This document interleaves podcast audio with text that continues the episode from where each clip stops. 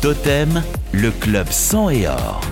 C'est parti pour une nouvelle émission avec un nouvel invité, bien évidemment. Jean-Charles Virlogeux, bonsoir. Bonsoir Hervé. Notre invité, c'est euh, Willity Younoussa, bonsoir. Bonsoir. Merci d'être avec nous. C'est la première fois que vous allez faire de la radio. Oui, c'est la première fois. C'est une véritable découverte. Pas tout à fait. Bon, nous sommes ensemble pour un, un, bon moment sur Totem et pour revenir évidemment sur ce match. Oh, ça a été sauvé ça a été sauvé sur la ligne par, les, par la tête de Bradley Danger, je pense, alors qu'il y avait une excellente reprise. Euh, on réclame le but d'ailleurs côté côté Dijonais. On dit qu'il est rentré. Je pense pas. Sincèrement, je pense pas qu'il était rentré, mais on a eu très très très chaud là côté Ruténois avec euh, les Dijonais qui sont toujours à l'attaque.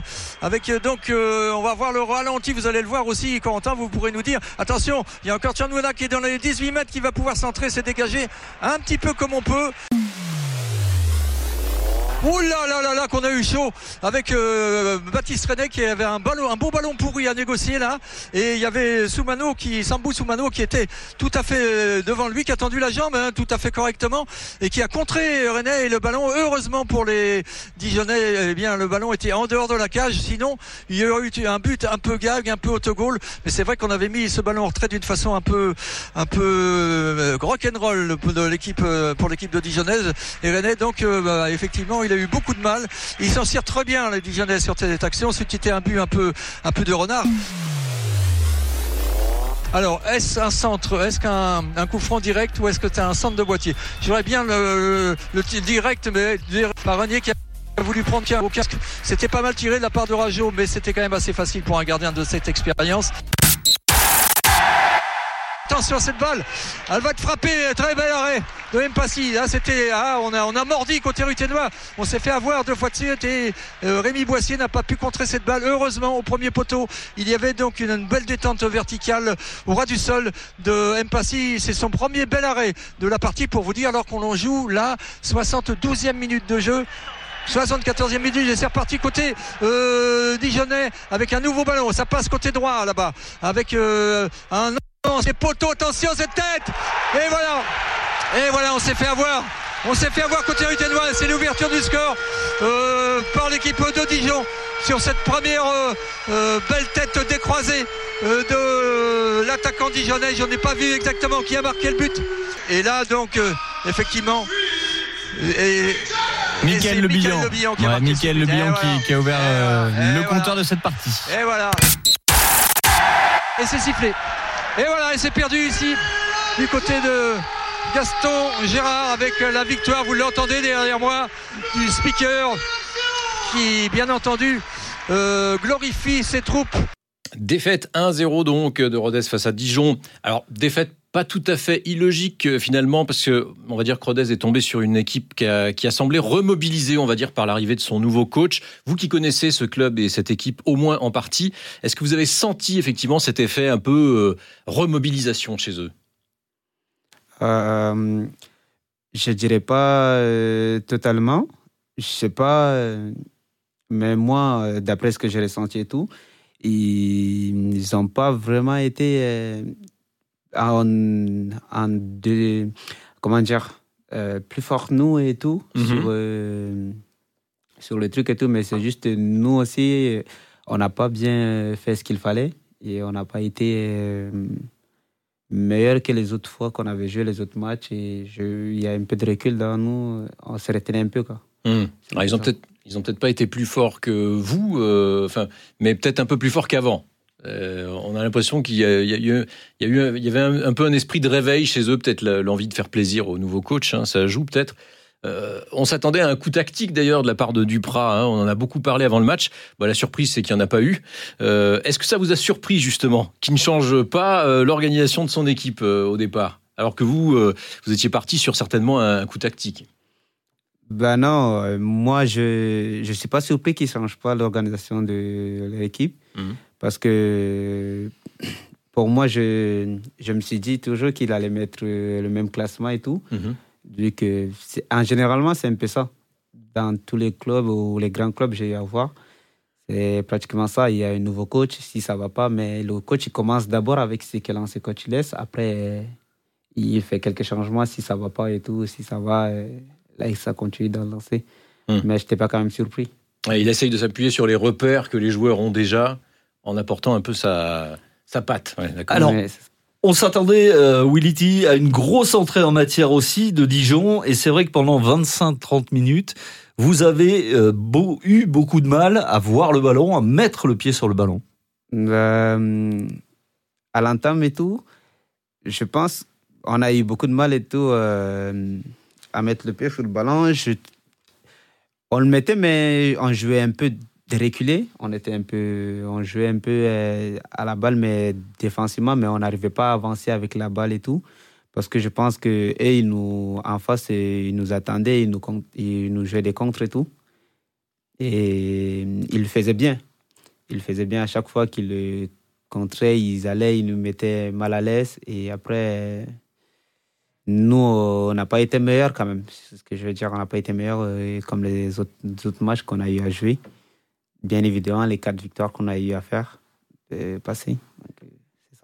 Et c'était peut-être euh, une surprise aussi, parce qu'on s'attendait à ce qu'ils attaquent fort, mais peut-être en jouant haut. Et finalement, ils vous ont aussi attendu. On avait deux blocs bas. C'est euh, votre coach qui, le disait euh, à, la fin du match et qui va certainement, on, l'entendra d'ailleurs hein, tout à l'heure.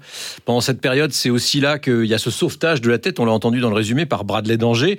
Alors c'est bien essayé de la part de Dijon hein, de crier au but marqué, mais honnêtement, faut changer de lunettes. Hein. Il y avait guère de doute, surtout que Bradley n'est pas derrière sa ligne de but. Alors pour être précis, quand on revoit les images, il a un pied dedans et un pied dehors. Bon, comme la tête généralement elle est à peu près au milieu hein, euh, et qu'on la met un peu en avant pour euh, pour sortir une tête, bah elle est au moins sur la ligne.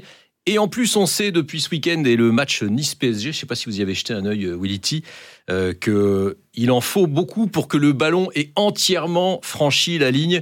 Euh, pour ceux qui n'ont pas vu ce but qui n'a pas été marqué, ce ballon de Dante qui semble avoir franchi la ligne contre le Paris Saint-Germain, le ballon ne touche plus la ligne, mais il la surplombe encore avec le, bout de la sphère.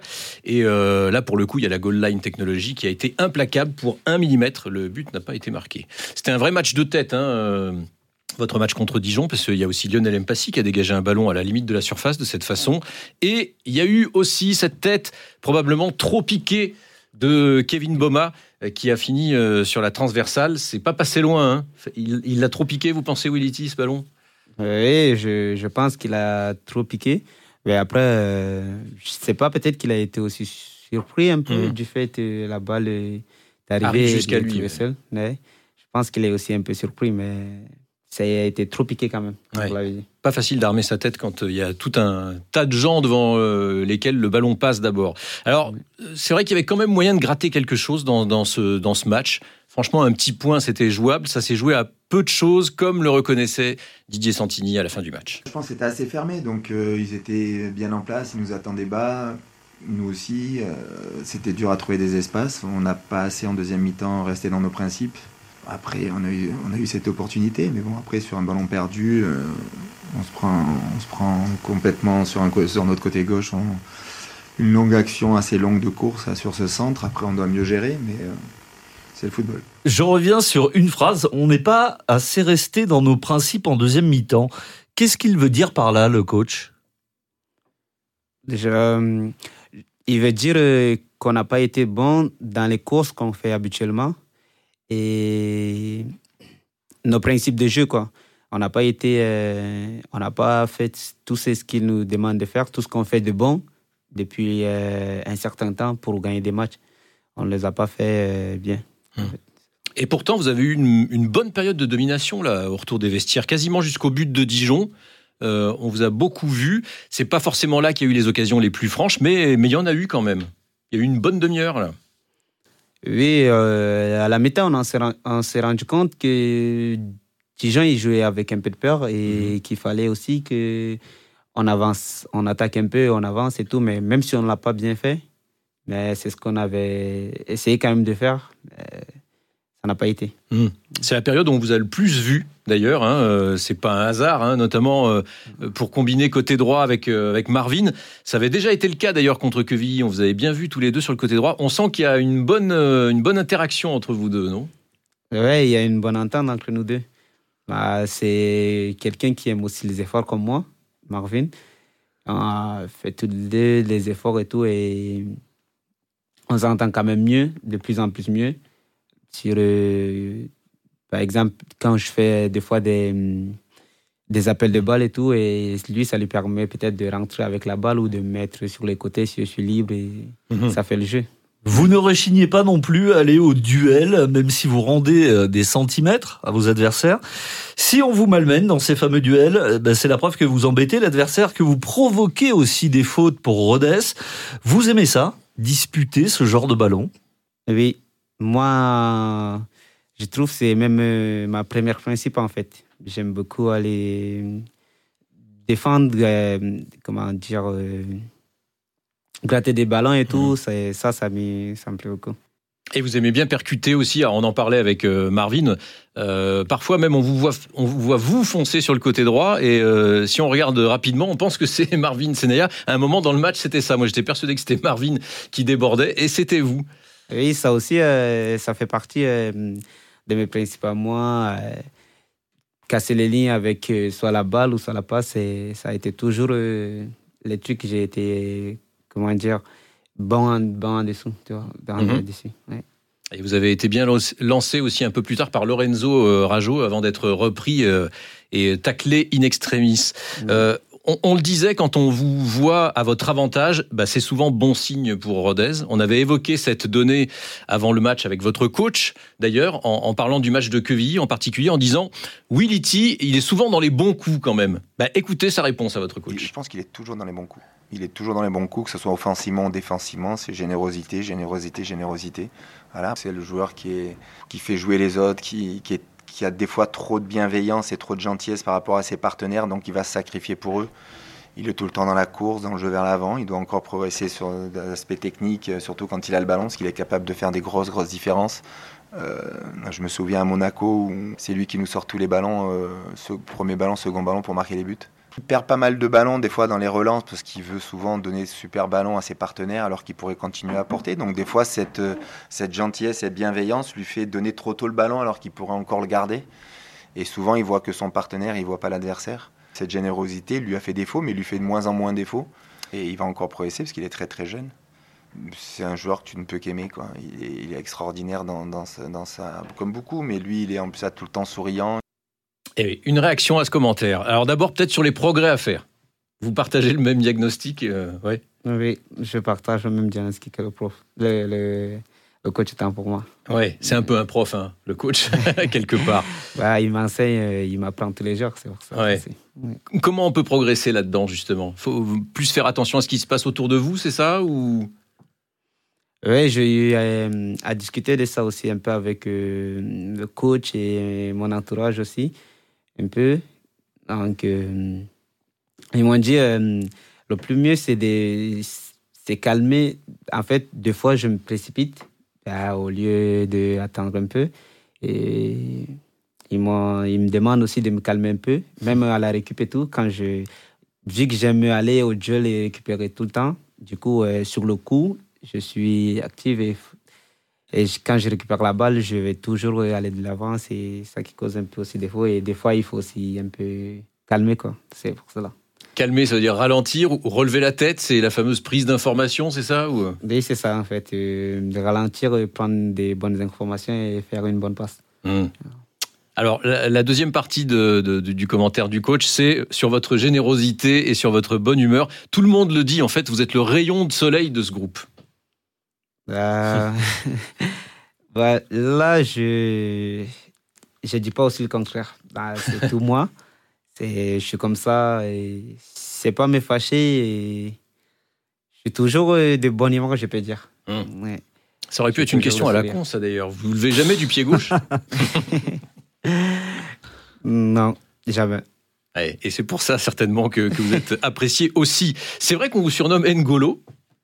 Oui, c'est vrai. euh, Je le ce, ce petit euh, prénom de- depuis, euh, depuis quand j'étais au Cameroun. Il y a mes coéquipiers, mes amis et tout qui m'appellent des fois comme ça. Ah, c'est vrai, ils m'appellent comme ça et tout, mais en particulièrement, bon, moi, j'ai. Dans le jeu, le jeu, le jeu des joueurs qui me plaît le plus, c'est pas N'Golo Kanté. Pourtant, c'est vrai qu'il y, a des- il y a des points communs. Oui, il y a des points communs, justement. C'est pour, c'est pour cela, en fait, j'aimerais beaucoup plus m'améliorer. J'aimerais avoir aussi les qualités de N'Golo Kanté, sa générosité, je l'ai, je Mhm. peux dire.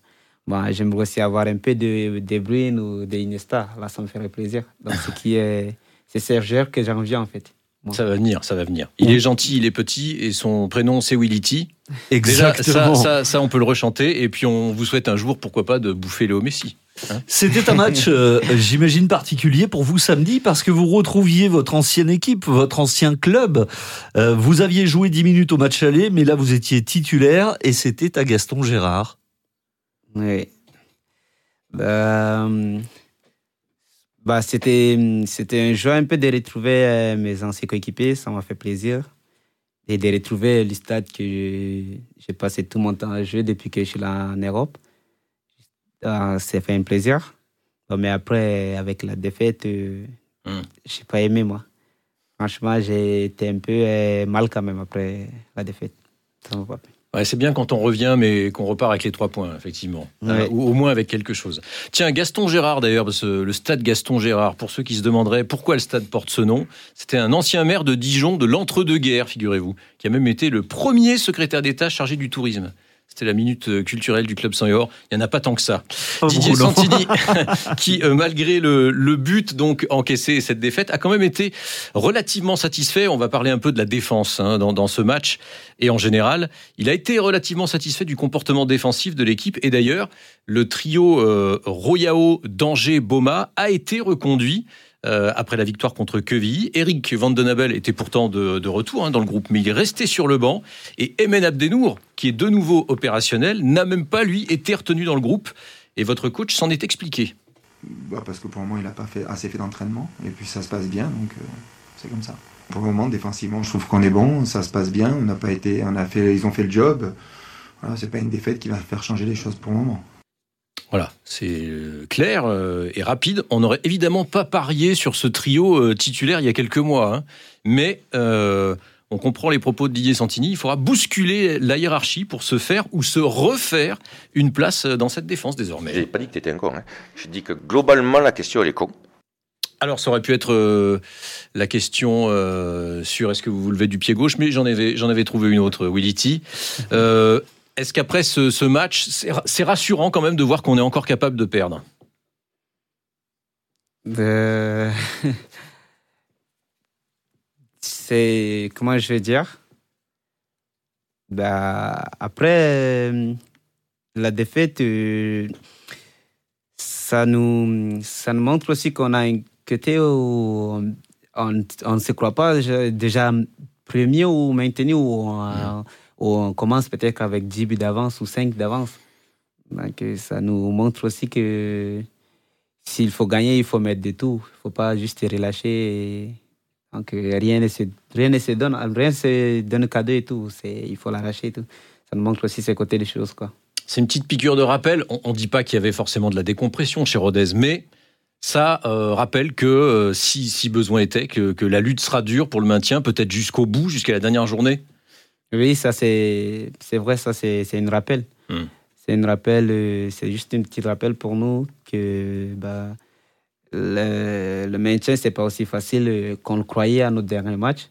Parce que je pense que tous, euh, dans notre tête, c'était tranquille. Dans le match, en fait, dans- avec l'attitude qu'on a eu au match, je pense que notre attitude, ça définissait. C'est comme si on était déjà maintenu. Au, donc, pour moi, c'est une rappel, comme vous avez dit. Mhm. C'est un petit rappel que le maintien, c'est c'est pas encore acquis. Et Eh oui.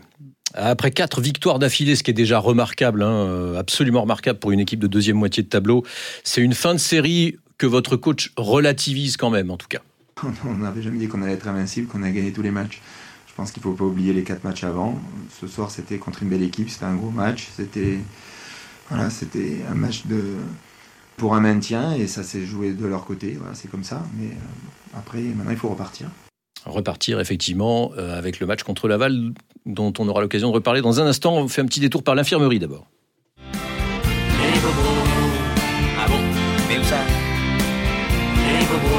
L'infirmerie qui se vide petit à petit. euh, Joris Chougrani doit s'y embêter. Il est tout seul dedans. Euh, toujours pas remis et pas de date de reprise pour euh, le défenseur ruténois. En revanche, euh, tous les autres joueurs sont de retour dans le groupe. On parlait d'Aymen Abdenour, qui postulait d'ailleurs à une place dans le groupe le week-end dernier. Sébastien Cibois aussi est de retour dans le groupe.